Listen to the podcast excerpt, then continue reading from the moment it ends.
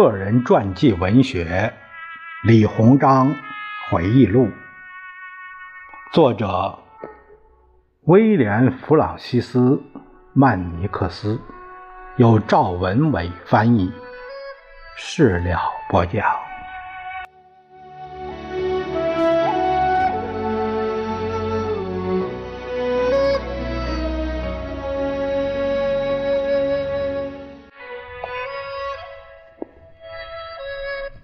我们看《李鸿章回忆录》第二十章，说的是日记中的小注。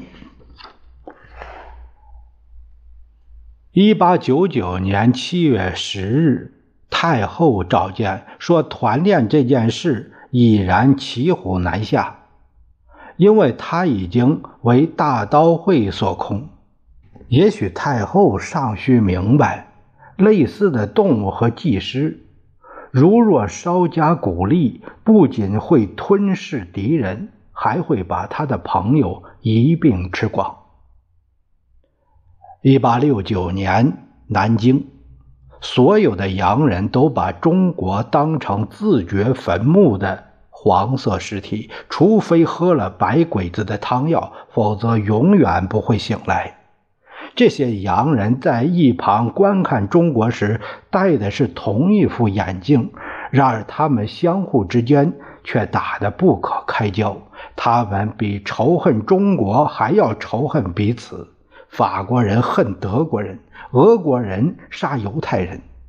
但是来到中国后，他们都变成了基督徒。一九零零年，北京。我们听到的传闻都是无稽之谈，推翻清朝，让一个汉人家庭取代满人执政，包括我自己在内的每个人都知道，没有一个普通汉人家庭尊贵到足以和平有序的统治这个国家。下面这段没有日期，他写到：“康有为有时是个爱国的官员。”有时是个管闲事的笨蛋，更多时候是个没头脑的蠢驴。一八六四年八月，苏州。如果太平军在狂热盲信的同时，还能有那么一点统帅军队的才能，他们将直抵北方，攻占北京城。一段时间以来，那个自称天王的人，好像真的打算建立王朝，统治整个国家。但是他在宗教方面只是个冒名顶替者，他是个骗子。绝不是军事指挥家，他确实封了许多骁勇善战的人为王，但是这些人中中了他的魔咒。他们筹划行动时，他却在一旁掣摇其肘。一八九八年十二月，只要有麻烦，就派我出诊。然而，如果病人死了或者突然痊愈，没有人表扬我，我得到的永远是责备。无论德国人强占胶州，还是英国人垂涎威海卫，或者黄河决口，我总是那个随叫随到的郎中。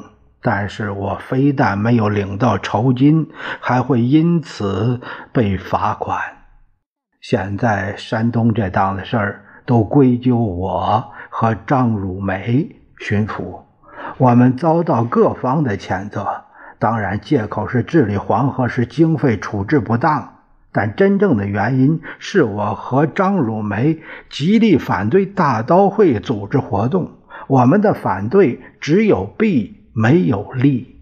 然而，朝廷不赞成抑制，因参与镇压大刀会。张巡抚被革职，他的职位由鲁莽的湖南布政使玉贤、南京的鞑靼将军继任。如今这项任命表明，朝廷同情这些有组织的无赖，他们自称是爱国者和国家的捍卫者。玉贤是一个非常固执的官员，过去他曾经纵容屠杀传教士和教民，尤其不会放过罗马天主教会。也许我们的政府乐于看到外国抢占更多大清国土地。他们正是罪魁祸首。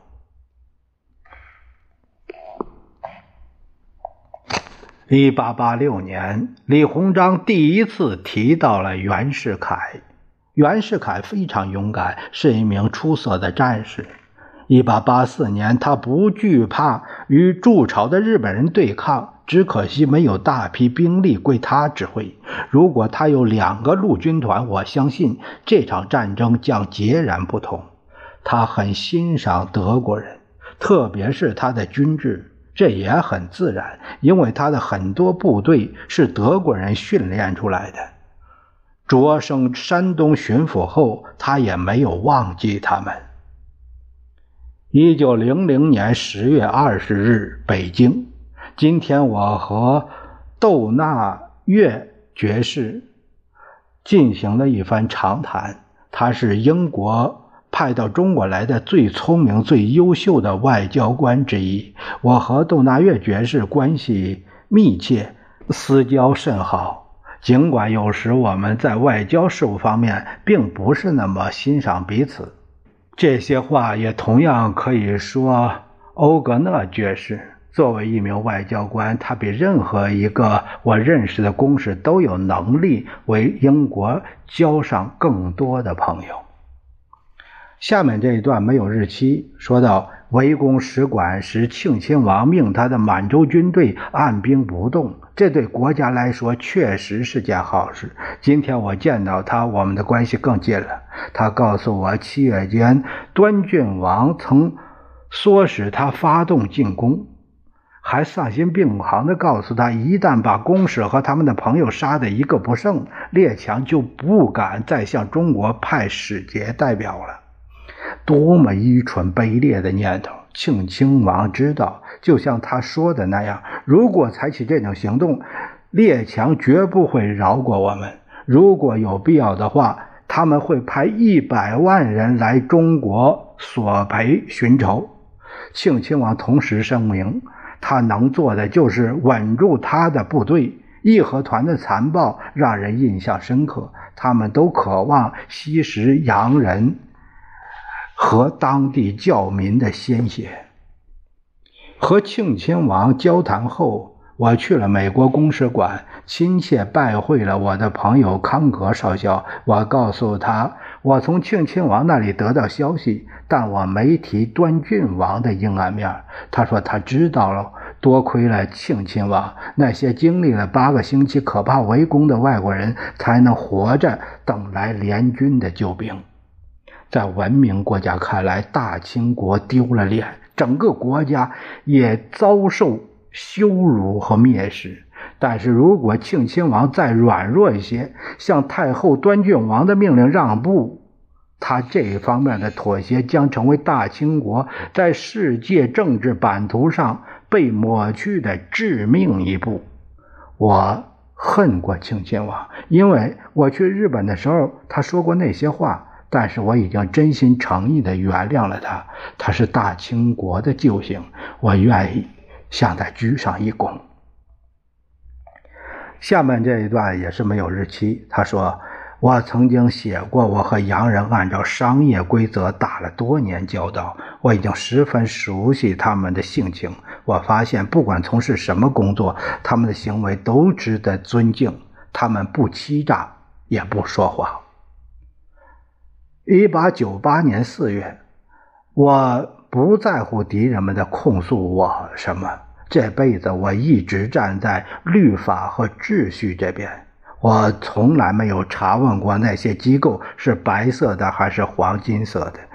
正派是金，这个道理放之四海皆准。一八八七年六月初二，英国宣称。在处理所有的外交事务时，我常把俄国的利益放在心上。英国的说法是完全错误的。之前他在其他问题上也多次犯错。如果我看起来在为俄国的利益工作，那是因为我相信这么做能为大清国谋得最大利益。正是因为英国外交部，才导致我在与沙皇政府签订中俄满洲条约的问题上被朝廷上下痛斥。但是在我们与日本发生冲突期间及之后，英国拒绝给予我们哪怕是最小的帮助。然而，俄国至少在战争结束时，他们让日本明白中国不是孤立的。下一段又是没有日期。他说：“樊国良主教，如果我是一国之君，我会让你做军队的最高统帅。你是一名高贵的士兵，你拯救了那一队人的性命。”我希望你的教派的领袖能任命你为教会的首脑。李鸿章暗指樊国良主教和一些法国人、比利时人、德国水兵以及三千名教民一起并肩作战，英勇保卫了新法国大教堂。尽管当时的教堂日夜遭到袭击，主教还是带领一干人等守住了，并使围困教堂的义和团。损失巨大。一九零零年三月初，广州几乎不存在任何疑问，南方的总督们已经接到命令，准备遣返所有洋人。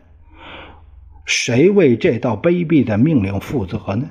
起草这份文件的人怎么愚蠢到这样的地步？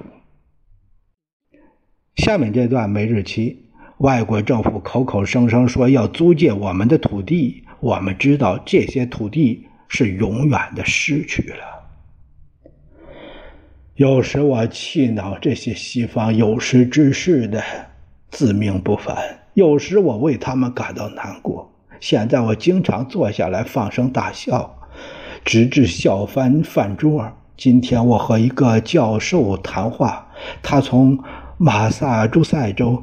大老远的赶来，在新的大教堂里授课。他告诉我，如果他的书还没运到，他不知道该怎么办。我在工作中会用到十八大卷，这些书涉及科学、艺术、伦理和词典学。十八卷，我问：这些你都需要吗？呃，是的，他们涵盖了我工作的所有范畴。我不喜欢当着他的面笑，但是我没忍住。他问我为什么这么开心，我只是想西方的智慧一定比我们的透彻。